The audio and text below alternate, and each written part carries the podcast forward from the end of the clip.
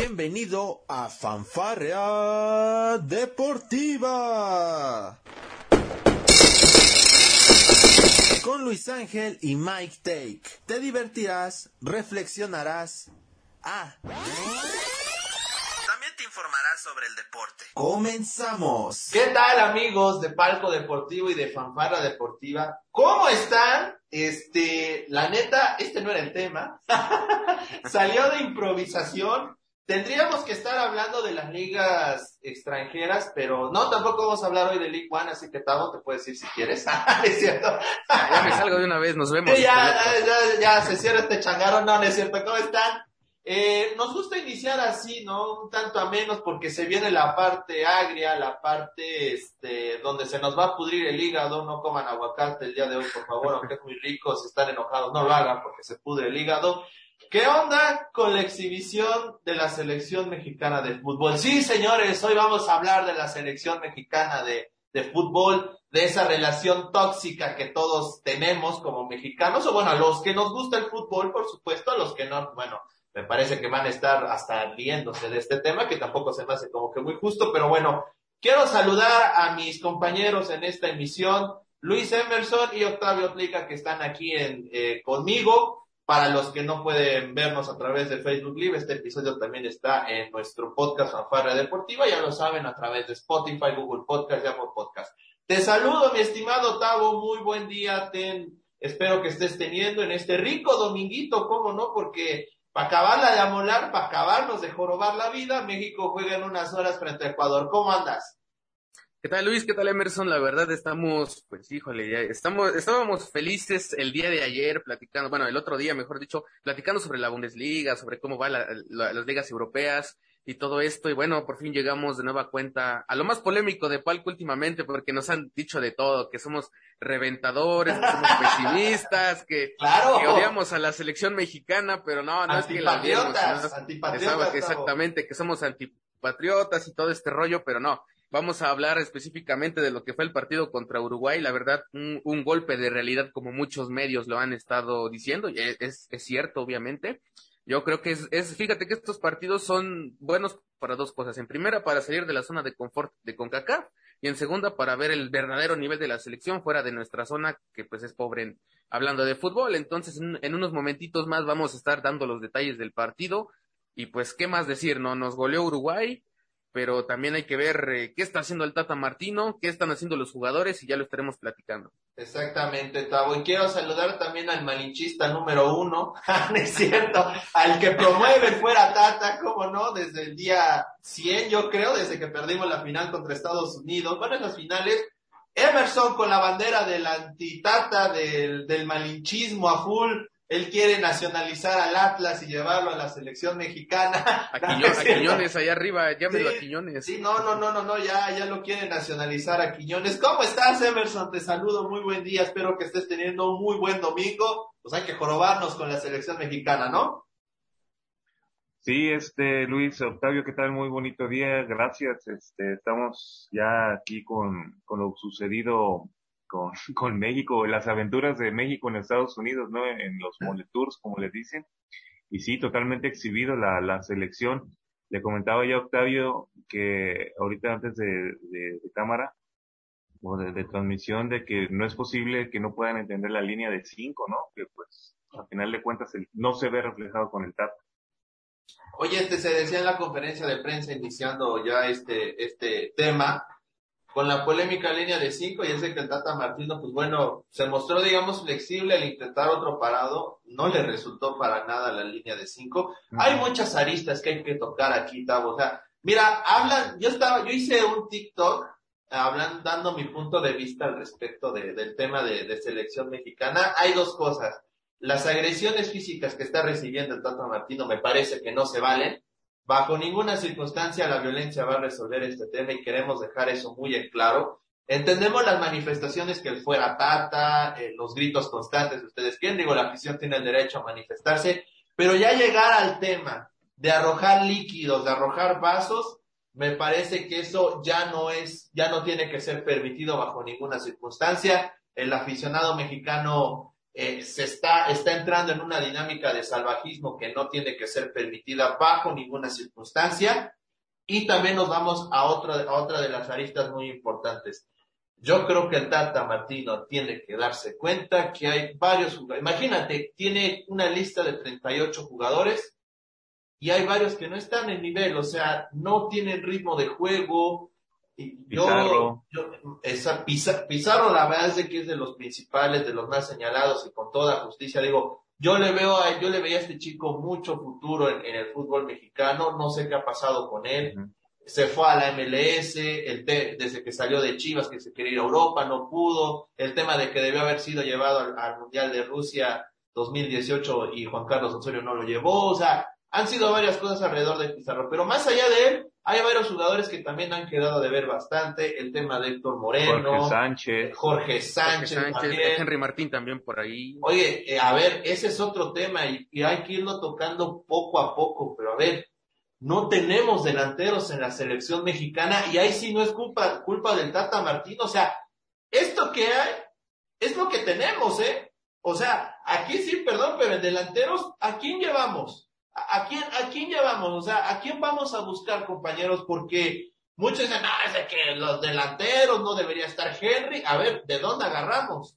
¿De dónde agarramos? Porque no hay, ¿eh? No hay, compañeros.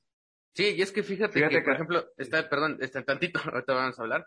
Eh, eh, por ejemplo, el Chucky no está en su prime, está saliendo de una, de una lesión y pues él no puede. Tenemos el caso de, del Tecatito Corona que igualmente está empezando a bajar su nivel. Tiene destellos por ahí, pero obviamente no es el mismo Tecatito de hace cuatro o cinco años que despuntaba mucho. Raúl Jiménez, la verdad, desde la situación que tuvo con la cabeza, no ha estado en un 100%, tanto con el Wolverhampton como en la selección mexicana ha quedado de ver bastante. Y es que tenemos por ahí también lo de Henry Martín. Henry Martín está pasando por un declive en su carrera, como en su momento también lo estuvo pasando Sebastián Córdoba, que al final de cuentas no estuvo convocado aquí. Pero bueno, también Santiago Jiménez está, híjole, también está, a veces da partidos buenos, a veces es un poquito intrascendente. El caso de, de Orbelín, tenemos por ahí también al, al Piojo. Entonces, como lo mencionas, ¿no? Eh, no, no, no tenemos delantera y es una problemática, ¿no? Porque estamos prácticamente a cinco meses de la Copa del Mundo y a este nivel y que si llaman al Chicharo, ¿no? Que ese es otro tema muy aparte también, pues híjole, yo creo que en la delantera no, no hay ni cómo buscarle, no están pasando por su mejor momento ninguno de ellos y pues no sé a dónde vamos a parar, ¿no?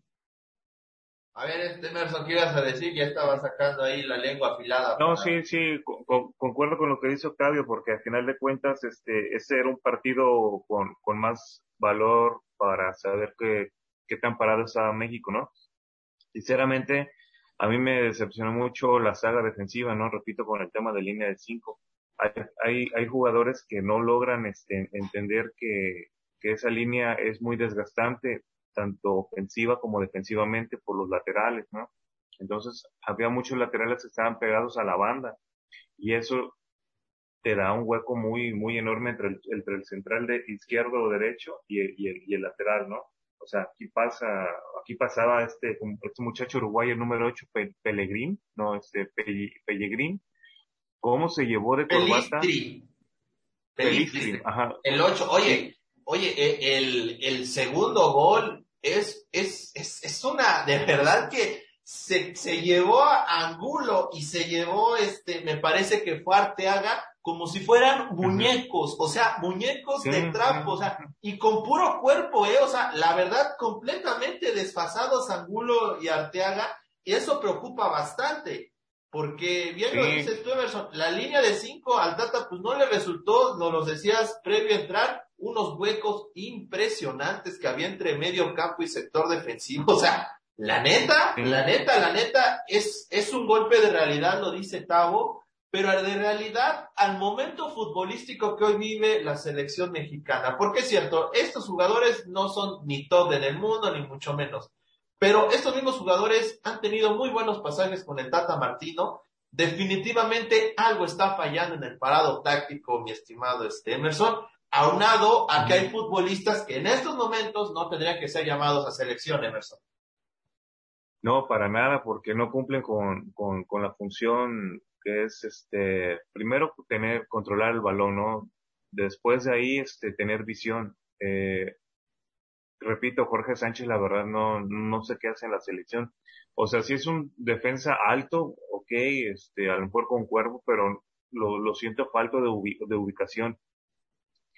Si ustedes hubieran visto cómo salió Uruguay en el primer, el segundo gol del primer tiempo, que fue a los 17 segundos, sinceramente no, no sé qué diablos estaba pensando Jorge Sánchez, porque estaba él pegado en su posición, empieza el rotamiento de Uruguay con, con eh, Pelistri, Pelistri, y es ahí donde, ajá, Pelistri, y es ahí, y es ahí donde sale este Jorge Sánchez a entregar, o sea, ni siquiera salió a cubrir, o sea, entregó su zona, queriendo hacer una cobertura por donde viene Pelistri con otro jugador uruguayo, viene Angulo, baja, y ese Angulo pues trata de, de, contenerlo, ¿no? No me acuerdo quién fue el segundo, pero ahí empezó el recorrido por la banda de Pelistri. Angulo ya no le, dio, ya no le daba el gas, ya no le daba el gas porque se ve en una clara imagen cómo quiere jalar a, a Pelistri de la, de la, de la camisa, pero no, hombre, este Pelistri creo que antes era este corredor de carreras, no, no, de 100 metros, porque no le dio el cuello. Y es ahí donde carece, te digo. Oye, a, mí me está, a mí me preocupa que a los 17 segundos del segundo tiempo tú ya me estés diciendo que a varios jugadores mexicanos se les acabó el gas. O sea, ¿cómo puede ser eso posible? O sea, estos sí, jugadores porque... tuvieron descanso mínimo desde las semifinales de Liga MX, en el caso de Angulo. O sea, tuvieron tiempo para reponerse como para que ahora resulta que también le está faltando condición a esta selección. Sí, pues es que ahí sale la, la prueba Pelistri, o sea, no fueron do, una, fueron como cinco veces que Pelistri entraba, salía, salía y entraba, y esos cuates sinceramente no, no, no, no lo podían parar. Y es ahí donde te digo, donde cayó el gol, por, la, por el costado de la derecha, pega en un centro y no, hombre, la magistral este, definición de, de Cavani que me dejó completamente con el ojo cuadrado. Qué golazo, ¿eh? Pegado al poste derecho. Hey, y, y Cavani es un delantero top que hoy no está en el top, ¿no? O sea, y se ve que tampoco y no tiene equipo. Exacto, porque, y no tiene equipo encima de todo, o sea, Imagínate cómo anda el momento de Edinson Cavani, que incluso con, con el poco rendimiento que ha tenido en el United, porque hay que decirlo, fue una temporada muy difícil para él, pero es un killer. Y, a este delantero, te vas a, a este tipo de delanteros, pues los vas a ver en el Mundial de Fútbol, ¿no? Digo, dicen, muchas veces dicen que en el amistoso lo que menos importa es el resultado. Puede que sea cierto, pero la manera en la que pierde la selección mexicana 3 a 0, donde ni siquiera pudo meter las manos, porque el que diga, porque el Tata Martino sale en conferencia de prensa y dice, tuvimos unos buenos 30 minutos hasta que vinieron los errores. A ver, yo no sé qué partido vio el Tata Martino, ¿eh? O sea, también esa parte, y cuando le, le preguntan, le siguen preguntando sobre los, los jugadores, qué jugadores podrían llegar a la selección mexicana, él dice, las puertas están abiertas para todos. Sin embargo, si de repente empezamos a hacer un llamado masivo de jugadores, entonces el trabajo de hace tres años se viene a la basura. O sea, te vas a morir neta con esta base. Esta base no te está dando en el último año y medio, ¿eh? Y no es de acá. Es, son las dos finales frente a Estados Unidos. Es perder frente a Canadá allá en, en Montreal, me parece que fue el partido de eliminatoria. El tema sí. contra Estados Unidos también en eliminatoria que determinaron empatando en el Azteca y tuviste que haber perdido eh, este, los últimos amistosos. O sea, es una inercia de un año, año y medio, casi dos, donde esta selección mexicana no se halla con el sistema del Tata Martino y eso tiene que preocupar a todos. Bueno, a todos los inmiscuidos, ¿no? Y por supuesto el aficionado se molesta. Tavo. Sí, la verdad, y es que como lo mencionas, este último año ha sido verdaderamente un golpe duro para, para el Tata, precisamente porque junto a todo, todo este, esta bola de problemas, pues así, efectivamente, como una bola de nieve en, en, picada, a esto se le suma todavía los problemas físicos que ha tenido Martino y no está tampoco al 100% al frente de su selección, ¿no? Y es que, fíjate, ya cuánto falta, ¿no? Para la Copa del Mundo. Son cinco meses en los que tienen que ver qué jugadores van a ir. Y hay varias ausencias, y lo hemos dicho incluso en varios episodios. ¿A dónde está Alan Mozo? ¿A dónde está Kevin Álvarez? ¿A dónde está Aldo Rocha? ¿A dónde están otros jugadores que han mostrado un buen nivel y la verdad no son considerados en un 100%? Lo dijo Gerardo Martino, que para él los jugadores del Atlas, como no todos son mexicanos, obvio, no todos han jugado para él y no todos tienen pues un ciclo de minutos para que puedan ser considerados, pues a mí también se me hace una falta de respeto para los mexicanos, por ejemplo, del Atlas, que a pesar de que han salido bicampeones y ellos han tenido también momentos importantes en lo, en lo que fue la temporada regular de la Liga MX, pues no se les considere, ¿no? Es, es como una falta de respeto. Y fíjate que también, no sé si fue justificación del mismo Tata, pero en conferencia de prensa dijo que estos resultados también se deben al área donde juegan. Prácticamente le echó la culpa a la CONCACAF de echar a perder a la selección mexicana. Y México, México ha estado en CONCACAF desde siempre. Exactamente. Y yo recuerdo en la era de, mira, sí, ya tenemos que retroceder cierto tiempo, ¿no? En la era de la Volpe, mm, ¿qué te gusta? A lo mejor, pues desde que la, el periodo para Sudáfrica 2010, pues también tuvo muchas turbulencias, ¿no? Con el tema que primero llegó Erickson y tuvo que venir Javier Aguirre a salvar la chamba pero yo recuerdo que estos partidos, incluso con base 100% mexicana en fecha FIFA, México le competía de tú a tú a estas selecciones, Uruguay, Brasil y Argentina. Hoy ya no se está compitiendo, señores, ni siquiera en estos partidos moleros ante selecciones como Paraguay y las mismas de la zona como Guatemala. Hoy ya les cuesta a esta generación ganarle incluso a Guatemala, ¿eh? Porque tampoco se juega bien contra las selecciones de Centroamérica. Así que este tema de que la zona y no sé qué, me parece que es un pretexto, nada más porque México, sin europeos y en, la, en décadas anteriores, ha jugado mucho mejor de lo que nos está demostrando esta camada de jugadores, ¿eh? Esta. Y, y es que es increíble, ¿no? O sea, esta generación es la que más europeos tienen y en equipos pues mm, algunos no son equipos top, pero o sea, se supone que tienes otro tipo de mentalidad, tienes otro tipo de trabajo, incluso físico, y esto no se está mostrando de buena manera. Y lo, lo mencionó Emerson, el caso de, de toda la defensa, o sea, también estuvo por ahí Angulo, lo de Arteaga, Arteaga que juega en Europa, no pareciera que... Oye, Arteaga es titular en el game y juega muy bien, pues ¿qué le pasa en selección? O sea, ¿qué pasa en selección? Montes igual es un gran jugador de fútbol en Monterrey, este, es, es un líder prácticamente. Araujo en el Celta también es titular de manera regular. Lo de Sánchez en América juega un poco mejor. Algo está pasando, el parado no acomoda para que ellos puedan mostrarse al 100% con esta selección y al Tata se le acaban los fusibles porque de aquí los tiene en unas horas frente a Ecuador y después no los ve hasta Nations League y también no los, no los ve hasta los amistosos de septiembre. O sea, ya al Tata se le están acabando los chances, ¿eh?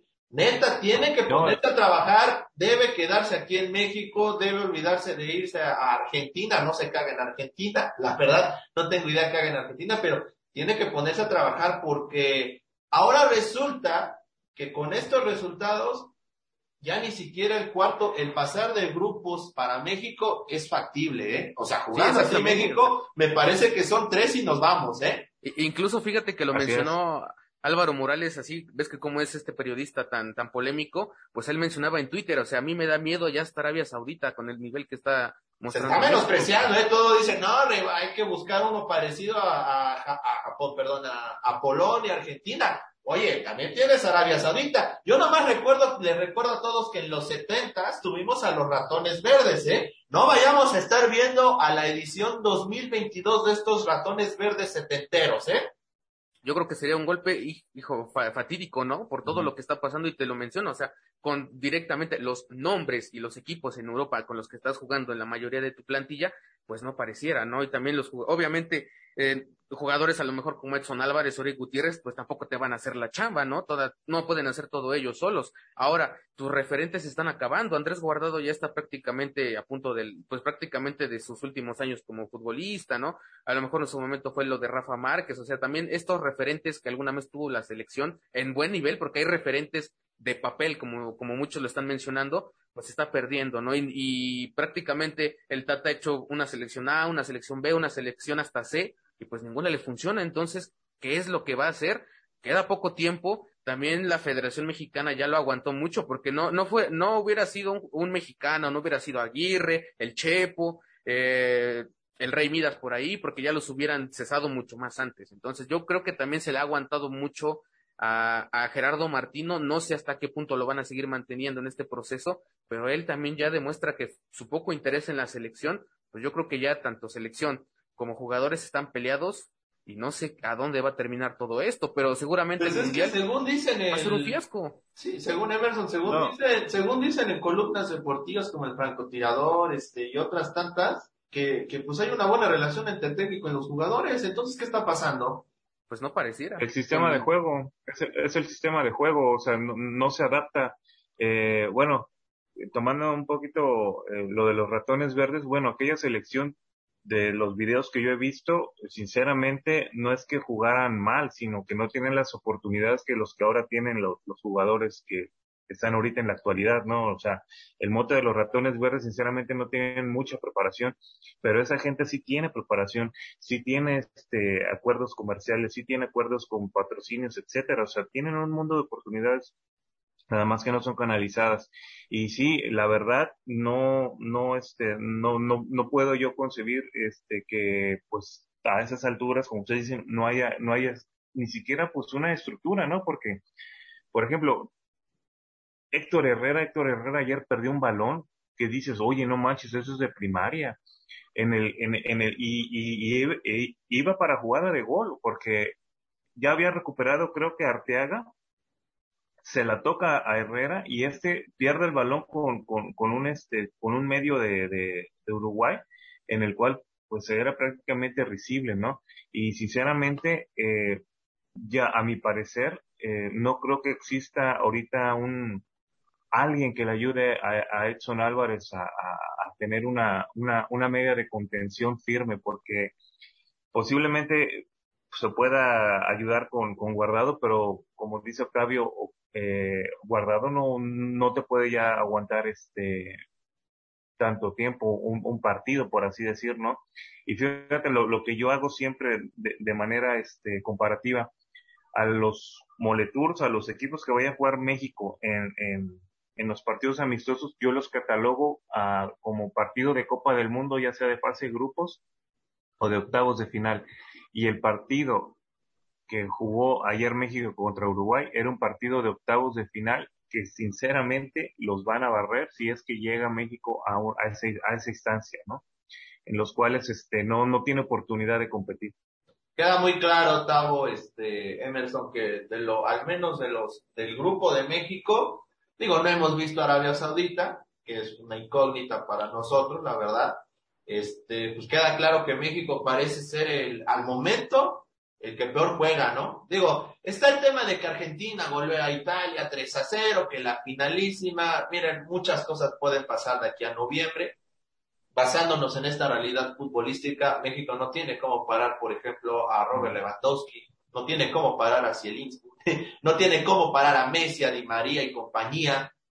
Entonces, digo, eh, ¿qué, ¿qué, hacemos muchachos? ¿Qué, ¿Qué, hacemos? O sea, ¿qué, ¿qué, ¿a quién se tiene que llamar? ¿Quiénes se tienen que ir? Ahorita son 38 jugadores. Ojalá y le den una oportunidad, porque si de esto se trata también, ok, este, perdiste 3-0 contra, contra Uruguay, está bien, eh, no te funcionó el parado, tienes de aquí a, unas horas para, para reacomodar tu sistema si quieres, prueba, pero de verdad prueba, o sea, dejaste en la banca a, al chico Reyes del Puebla, que es un buen lateral, que también te funge como defensa central, que puede hacer también un poco la chamba de contención. Tienes a Marcelo Flores, a ver, yo no quiero echarle porres, yo no quiero, no, no sé si vaya a catar, pero a ver, lo llamaste Ponlo a jugar porque necesitas checar las armas que tienes. Así de simple. Necesitas variante, línea de cuatro con dos delanteros. No está Jiménez, ok, pon a Henry Martin, a lo mejor te resuelve algo, te das cuenta de que te funciona mejor al choque cuando vengan los tiros de esquina. En fin, haz las pruebas que tengas que hacer porque de nada sirve que llames 38 jugadores si vas a meter a los mismos 11 o 15, ¿no, muchachos? Ese es exactamente, o sea, en este tipo de partidos pues tienes que ver más o menos todas tus variantes de ataque, ¿no? Por si una no te sirve, si una está lesionada, pues cómo le puedo hacer aquí. A lo mejor en el primer tiempo contra Uruguay, a lo mejor sí, jugué a lo mejor bien, pero en el segundo tiempo me fallaron estos jugadores. Ah, no, pues a lo mejor cambio mi línea de cinco, la cambio a una línea de cuatro, pero dejo dos pivotes de contención y, y a lo mejor este me llevo más al ataque. O sea, tienes que hacer más de estas pues de estos cambios para ver el dinamismo que puede tener una selección. Fíjate que uno, eh, en el caso de Uruguay, Torreira que siempre funciona a veces, eh, también ah, en las pocas veces que Uruguay usó una línea de cinco estuvo bien en el centro del campo, pero me gustó cómo funcionó como, como contención, estuvo prácticamente adelante de lo que fue Oliveira, Coates, Jiménez y Araujo, entonces eh, prácticamente Torreira como pivote de contención, pues yo creo que fue clave en el caso de Uruguay para que México no pasara. Torreira le dio una clase a Héctor Herrera y a Edson Álvarez de cómo tiene que ser un contención. Y también lo de vecino Fede Valverde y de la Cruz le dieron una cátedra a los a Eric Gutiérrez, a Jorge Sánchez de cómo hay que bajar y subir al ataque. Esa es la verdad. Así es. O sea, lo que, lo que no pudo, lo que no ha podido hacer México en año y medio, ayer Uruguay se los mostró en 90 minutos. Cómo tiene que funcionar la, la línea, la línea del centro del campo para, al momento de hacer la transición de defensa al ataque, compañeros. Y cómo meter la pierna también oh, para. No, a ver, eso Uruguay siempre lo ha tenido, ¿eh? Digo, eso, digo, no estamos descubriendo el hilo negro, ¿no? No, no, no, pero, o sea, te, te vuelven a enseñar cómo se hace y no lo ha aprendido México, eh, tomando en cuenta de que estos equipos son de, de, o sea, son de carácter mundial, ¿no? O sea, no, no es Guatemala, no es Paraguay, no es Perú, no es Venezuela. Oye, pero a ver, Emerson, vengo diciendo que, que México, este México no está jugando bien ni siquiera contra esas elecciones. Ha quedado de ver contra esas elecciones. O sea, no juega tampoco, o sea, también el, el, el, te lo digo, el verso de, es que no es Perú, es que, o sea, tampoco contra Perú, contra Guatemala, contra El Salvador, se ha jugado bien. Sí, porque a, lo que a, a, lo que voy es de que se subestima muchas veces y esa vez México salió como, como despreocupado. Eh, yo vi una, yo vi un, un, una cara de Héctor Herrera de, de cansado, de, de poco empático. Eh, te digo, o sea, los delanteros, Alexis Vega, yo creo que él es, él está muy feliz jugando clásicos contra el Atlas, metiéndole goles al Atlas, pero en selección nacional no se ve, o sea, yo no lo llevaría. Raúl Jiménez, oye, no inventes, o sea, casi vuela en el Wolverhampton. Bueno, entiendo lo de su lesión en la cabeza, ¿no? Que ha tenido un bajo juego. Pero en selección mexicana no se ha visto ese, ese Raúl Jiménez en el Wolverhampton. lo, dice, lo dijo y y lo dijo bien. O sea, no viene de su mejor momento por el tema de la lesión. Mm.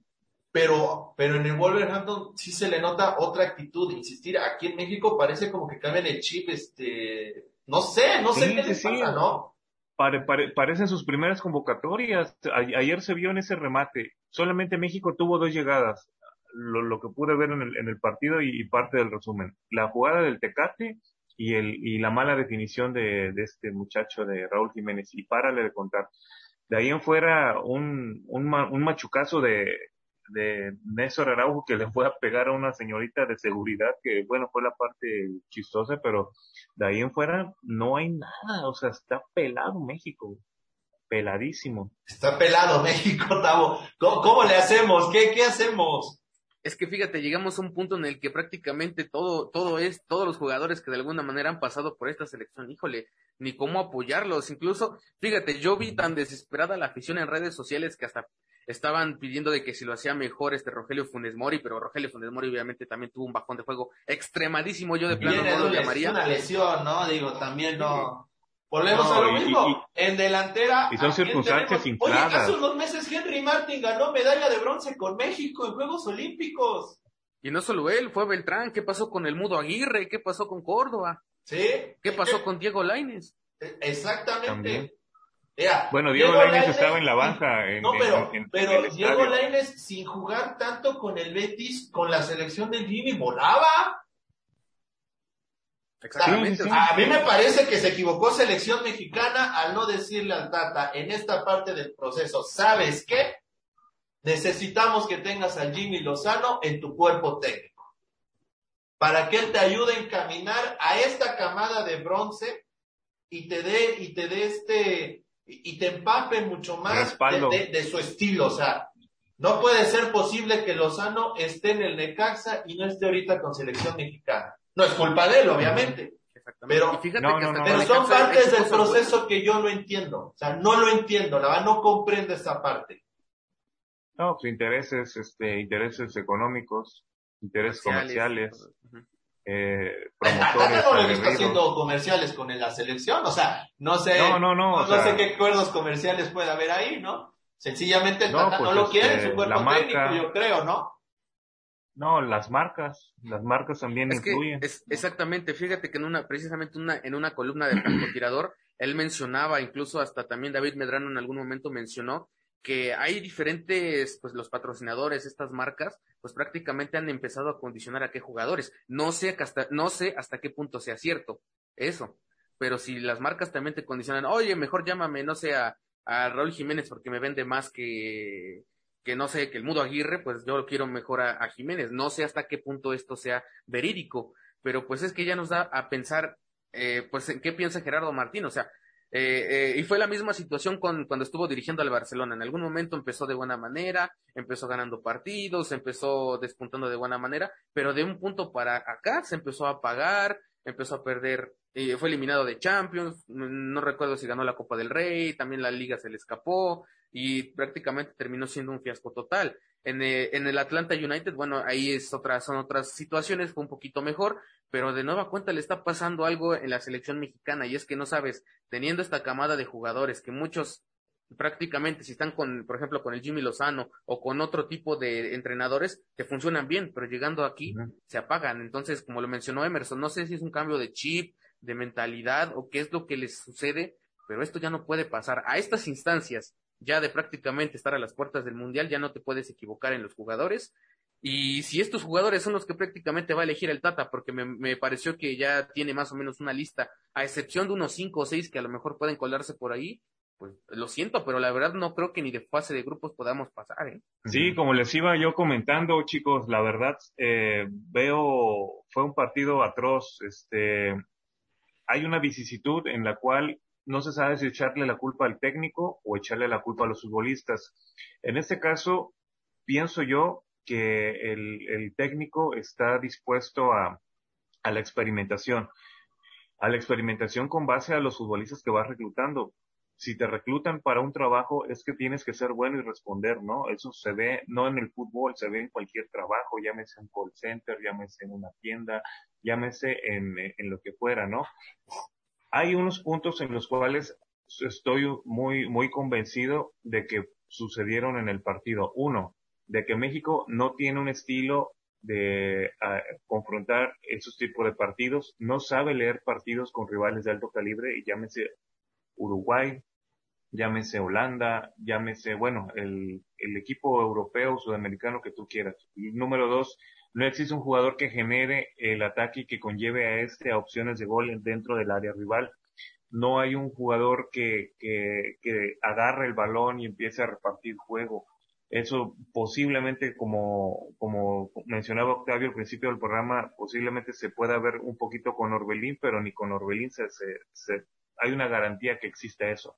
Dos, Jiménez y Cavani, la verdad, el primer gol de México, pues prácticamente es culpa de Jiménez, o sea, porque él estaba marcando a primer poste a Cavani y lo dejó como dos metros de distancia y este viene de forma certera, pega el, cabezazo, Talavera rechaza y cae el remate para lo que sería el, primer gol del, compañero, ¿no? O sea, son el mismo perfil Jiménez y Cavani, pero no es el mismo nivel futbolístico. Y ayer eso Jiménez lo vio y debió haber aprendido cómo es un verdadero centro delantero.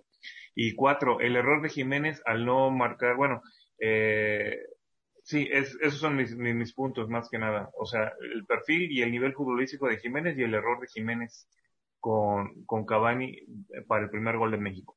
Este, yo, yo, este, contigo, Emerson, eh, concuerdo en varias cosas, pero esta parte de a quién le echamos, digamos, la culpa, la culpa es de los dos, ¿no? Técnico, a ver, ya hemos repasado al Tata varias veces, bueno, este ya ya vamos a dejar tantito al Tata. Te pregunto, Tavo, la responsabilidad de los jugadores, más allá de que si su convocatoria es llamada o no, tienen, tienen obligación si es que quieren ir a la Copa del Mundo, si es que quieren a lo mejor encontrar un ritmo futbolístico, pues entrenar de manera diferente. Me llamaba mucho la atención el tema de, por ejemplo, los jugadores de Pachuca y eh, de Pachuca que jugaron la final llegaron hace unos días apenas a la concentración y no fueron este, considerados. El caso, por ejemplo, de Luis Chávez, ¿no? No fue considerado por el Tata porque venía regresando. Fede Valverde jugó el sábado la final de, de la Champions League Y él le dijo a Diego Alonso, quiero jugar ante México. Y fue titular. Entonces, y eso no tiene nada que ver con que si uno jugó la final de Liga MX y el otro viene de Europa, no, esto es compromiso. Y no estoy diciendo que Luis Chávez no lo tenga, a lo mejor tenía, tenía algún este algún malestar, no sabemos, pero lo que es un hecho es que Valverde venía al 100. Entonces, el compromiso de los jugadores tiene que verse reflejado, ¿no, Tabo? Sí, la verdad, el compromiso y la profesionalización de, de, de ellos mismos, no sé, actuar de manera profesional. Fíjate, hay algo que se nos hace muy curioso, ¿no? Y esto pasa tanto a partir de tercera división como en el fútbol amateur. Y tú ves a muchos jugadores que prácticamente tienen dos, tres partidos a la semana, muchos de ellos todavía van a trabajar y se presentan el, el día del partido sin importar lo cansado que estén, ellos siempre juegan, ¿no? Entiendo que en el sistema profesional es diferente y se maneja todo, ¿no? Pero, o sea, si tiene, eres un jugador que prácticamente, pues tienes de alguna manera eh, equipos que te acondicionan físicamente, ¿no? O sea, eh, también tienes alguien que te controla la alimentación, tienes, vaya, un equipo detrás, un equipo logístico muy grande y que te prepara para que estés, para que estés al 100%. Y lo vimos en el caso de Valverde. O sea, jugar una final de la Champions no es poca cosa, ¿eh? Y, eh, y que días después tengas que el cansancio de ir a celebrar, fíjate, viajó de, de París viajó a España, ahí se quedó algunos días para celebrar con el Madrid y lo que tú quieras, ¿no? Y todavía tuvo que regresar a su país, concentrar, hacer el viaje a Estados Unidos, o si ya no, ya no viajaron directamente a su país, si, si, se esperaron en Estados Unidos, pues son horas de vuelo, horas de prácticamente estar de aquí para allá, y pues llegó como si nada y jugó de buena manera, ¿no? Entonces, ¿por qué no darle a lo mejor esta continuidad a los jugadores? A lo mejor entiendo que no puedan llegar algunos en su prime, pero también hay que decirlo, ¿no? En algunos casos, no en todo se consiente mucho a los jugadores, ¿no? Se les consiente demasiado, tienen demasiadas prestaciones, e incluso hay jugadores que han dicho, por ejemplo, en la selección mexicana, que prácticamente no quieren ser convocados en partidos moleros, ¿no? Entonces te falta profesionalización en ese aspecto, ¿no? Porque tu chamba, si eres un jugador destacado de tu país, pues tu chamba es representar al, al equipo, no importa si vas a jugar contra Islas Canarias o vayas a jugar contra Alemania, o sea, tu, tu profesionalización siempre es ir a cumplir tu rol con la selección si es que quieres seguir destacando. Entonces, en ese aspecto yo creo que le falta mucho a varios jugadores. Yo creo que como lo han mencionado muchos medios, son divas, ¿no? es, como un servicio, es, un servicio militar deportivo por parte del, perdón, es un servicio militar deportivo por, para el futbolista porque, o sea, el futbolista es, es, es la persona que trabaja entre semana seis horas de entrenamiento, o, es que menos cuatro. De ahí se va a su casa, no tiene nada que hacer. A lo mucho el que quiera destacar en, algún plano académico, pues adelante, ¿no? Tiene muchísimo tiempo libre y su único trabajo es un día a la semana, 90 minutos, nada más, y ya de ahí volver a entrenar. O sea, con lo, lo que dice Octavio, sinceramente sí, hay futbolistas amateurs que les gusta el fútbol, o sea, y lastimosamente luego los llamamos hambreados. Oye, que no voy, tengo dos, tres equipos, juego el, el, el viernes, dos el, el, sábado y uno el domingo en la municipal. O sea, no se pueden a pensar de que ese tipo de hambre se debe de conservar.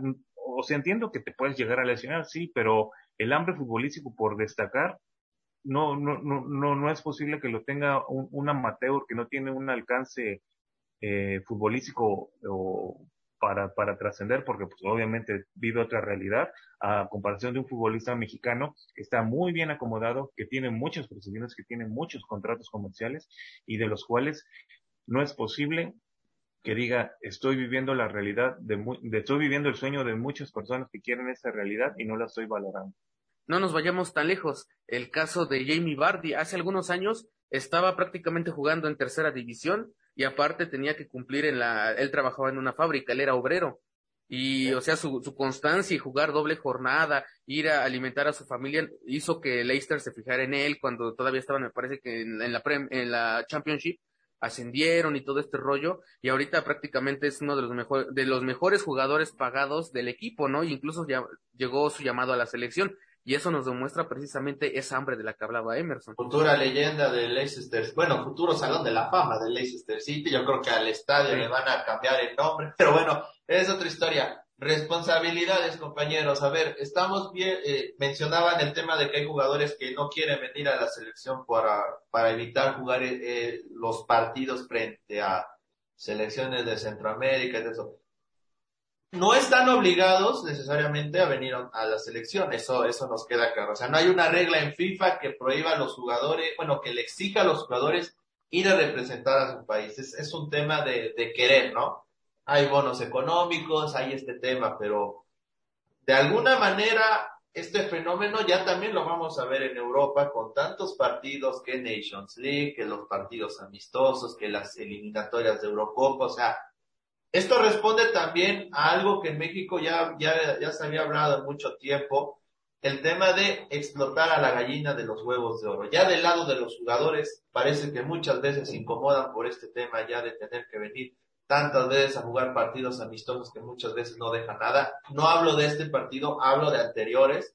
Estos amistosos, estos contratos consumen los Estados Unidos, este tema de tener que estar viajando y viajando y viajando, no ha sido benéfico hay que decir a los directivos de la Federación Mexicana de Fútbol que o se ponen a trabajar o va a llegar el momento en que inclusive los aficionados mexicanos en Estados Unidos van a dejar de ir a los partidos de la selección, porque ya van muchos años que ni siquiera se comportan a la altura de lo que cobran las empresas como Zoom, que son finalmente las que se llevan un buen billete por los partidos de México en los Estados Unidos.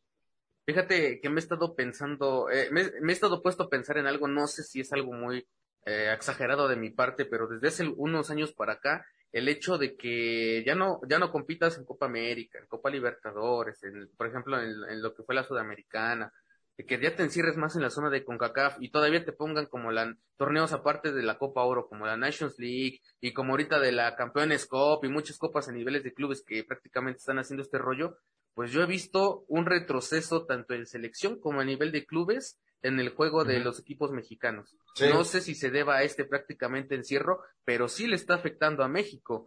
Entiendo que a lo mejor eh, no, no, nunca ganaste la Copa América y estuviste a un peldaño de conseguirla, pero ese roce internacional te servía, te servía prácticamente y, bastante a nivel de clubes y a nivel prácticamente de selección y lo vimos nunca vimos en, un punto tan bajo a México en perder dos torneos oficiales prácticamente contra la selección de Estados Unidos como lo fue hace algunos años ya. Oye, en un, y en un periodo muy corto de tiempo, ¿no? Porque eso provocó la Nations League, que perdieras ese torneo y después la Copa Oro, pues en menos de un mes.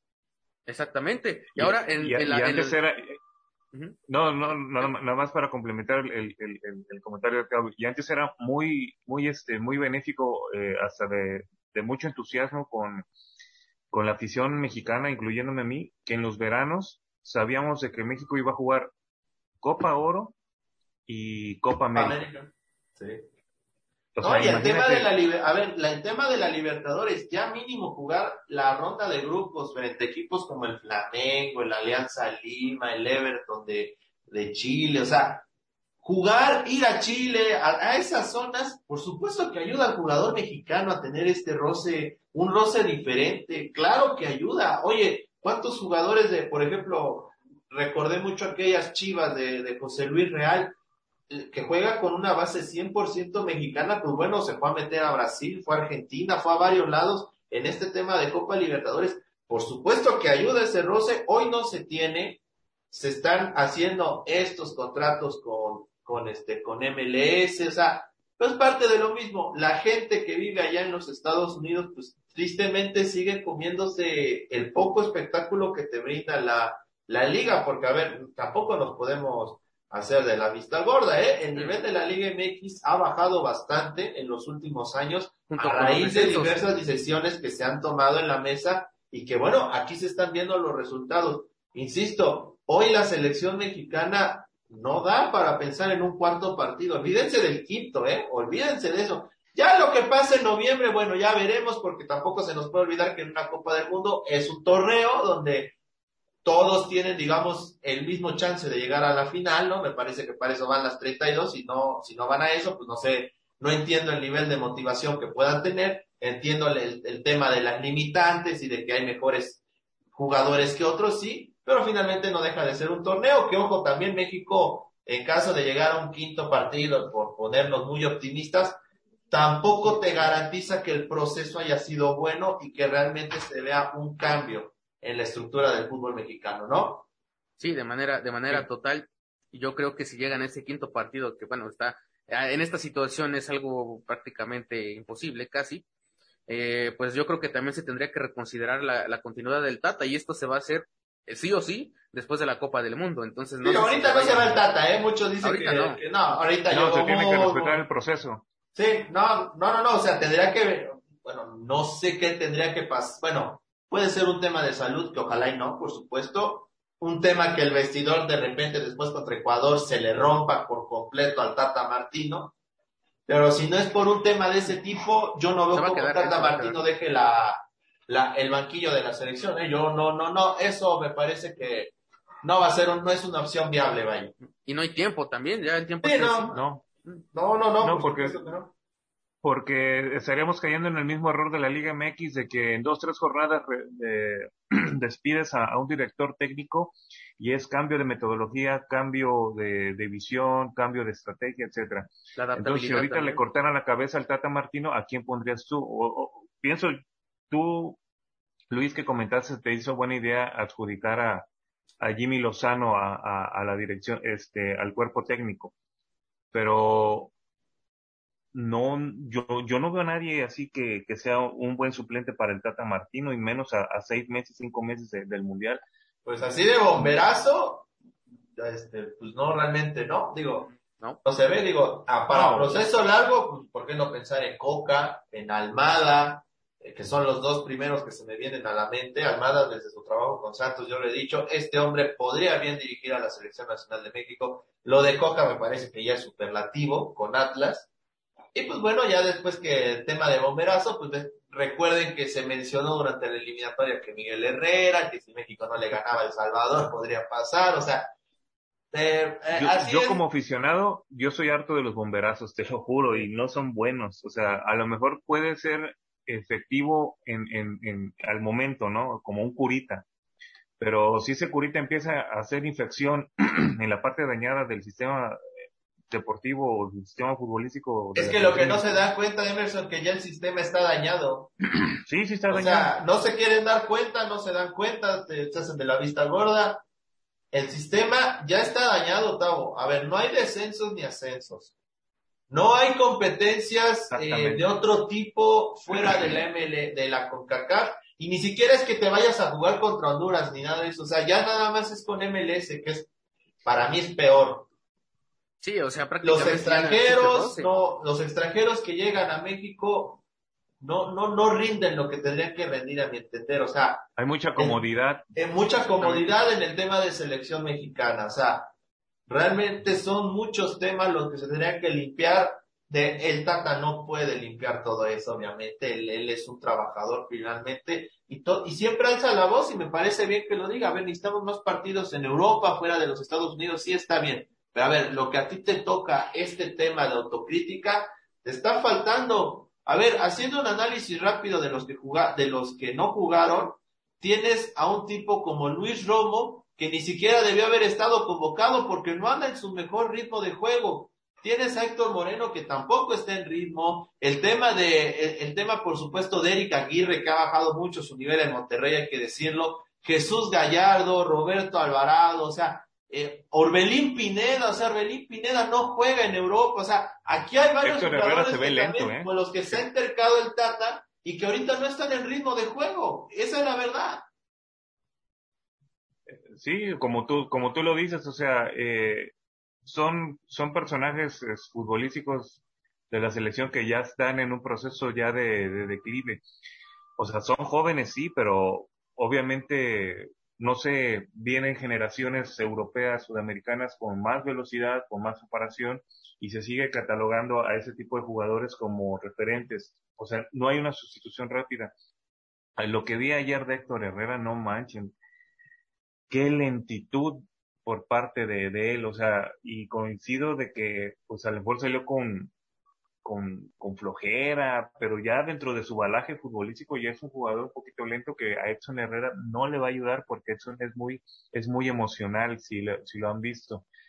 Eh, coincido con algunos comentarios de Cristian Martinoli de que sí, o sea, es un cheque al portador Edson Herrera si le dejas toda la chamba a que te lo ¿Edson amonesten o o te Héctor. Herrera? Porque ya me cambiaste los nombres. No, eh, con Edson, con, con Edson Álvarez es ah. el portador para alguna tarjeta amarilla porque obviamente no lo puede hacer todo él, ¿no? Eh, yo pensé que al momento de alinear a, a, a Eric Gutiérrez iba a tener una solvencia y, y se, se, me disparó el morbo en el sentido de que dije, bueno, lo, lo, el campeón y el subcampeón de, de la Eredivisie van a jugar en la, en la contención o en la media mexicana y ahí se va a ver algo.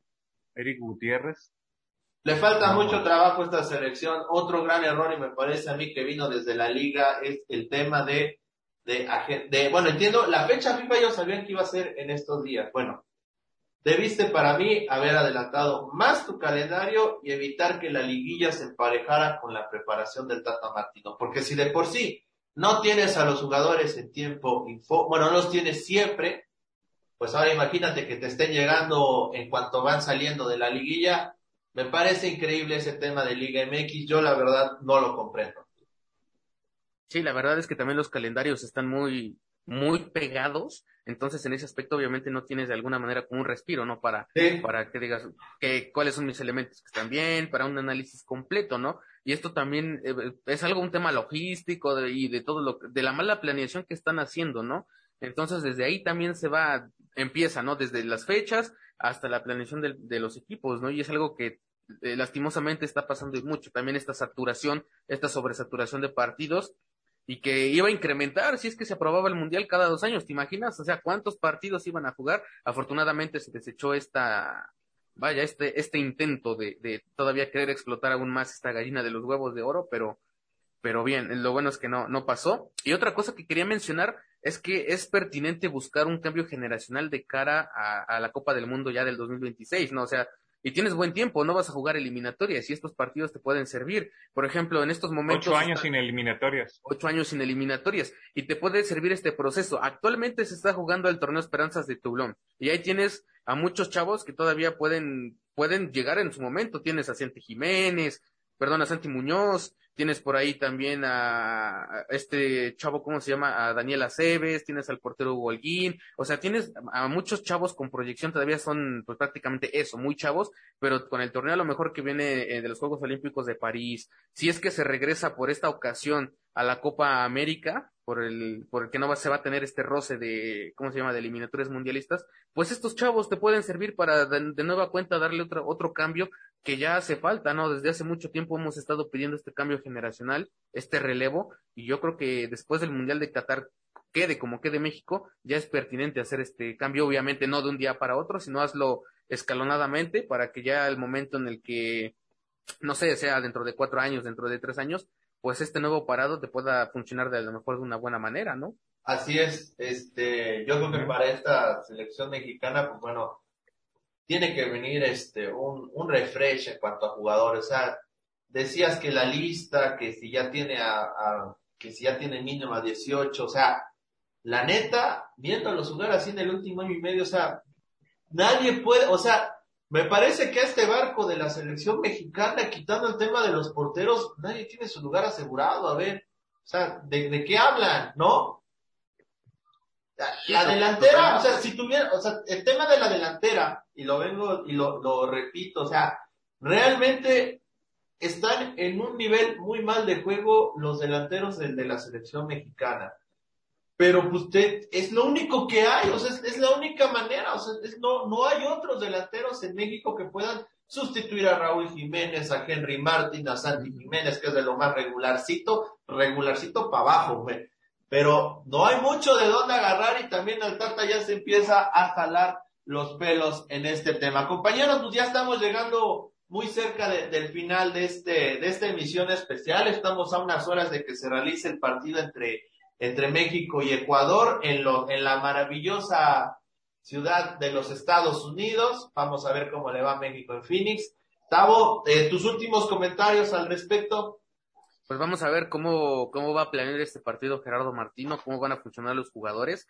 Ya veremos quiénes son los recambios en caso de que haya. Y vamos a ver cómo se comportan los jugadores, porque insisto, después de esto sigue la Nations League y después, como lo mencionan, los partidos de septiembre son pocos los partidos restantes antes de la Copa del Mundo, así que hay que sacarle provecho a estos partidos para ver quién llega en su mejor momento y ojalá no se quede nadie fuera que, que sí lo merezca, ¿no? Exactamente, esperemos que no pase así. Este Emerson, muchísimas gracias por habernos acompañado en esta emisión especial de, de, de, Desde el Palco, ya lo saben, a través de nuestro Facebook y también, por supuesto, en la cotorriza de Fanfara Deportiva. Emerson, un último comentario que me tengas.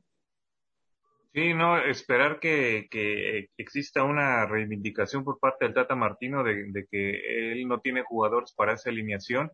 A mí me gustaría un 4-4-2 normal o un 4-2-4, como tú lo quieras ver, pero siempre ordenado atrás. Me gustaría ver a, al conjunto de los chicos maravilla, yo así los catalogo, y de hecho debería haber siempre uno en cada proceso mundialista. Eso para darle una ventana abierta a, a, a los nuevos jugadores promesas, ¿no? en los cuales este, se les puede dar un apoyo. ¿Quiénes son los chicos maravillas, según tú? Diego Laines y este Marcelo Flores.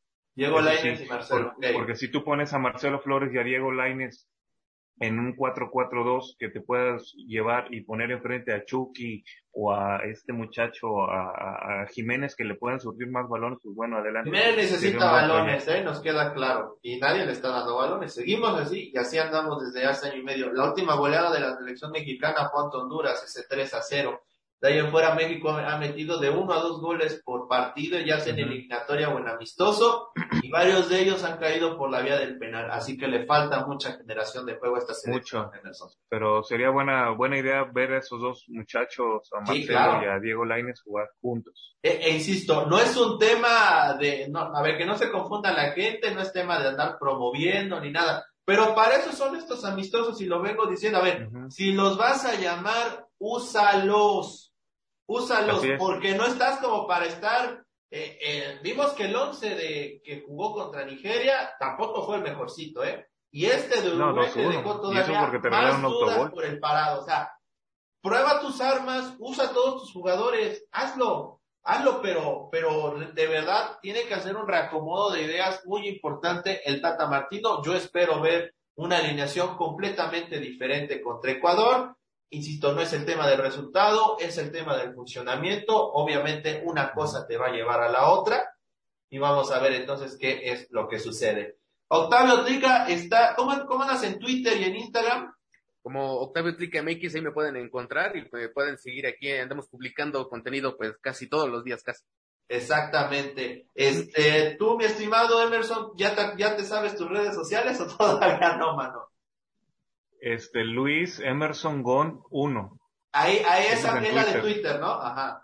Igual, sí. para, eh, para la gente que nos ve en Facebook, es, a lo largo de la transmisión salieron las redes sociales de Palco y de, y, y, de, y de cada uno de nosotros, por si quieren seguirnos.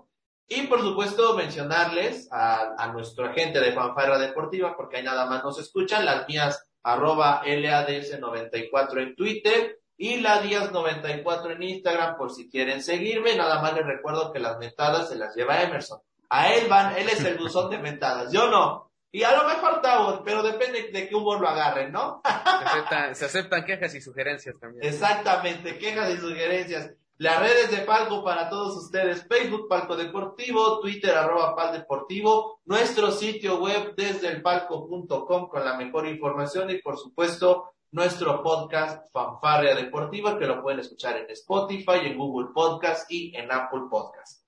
Quiero agradecerle a Octavio y Emerson por haberme acompañado en esta emisión. Yo soy Luis Díaz. Esto fue todo lo que pasó con la selección mexicana de fútbol en su camino a Qatar 2022. Tengan una excelente tarde. Esto fue Fanfarria Deportiva. Te esperamos en nuestra próxima emisión.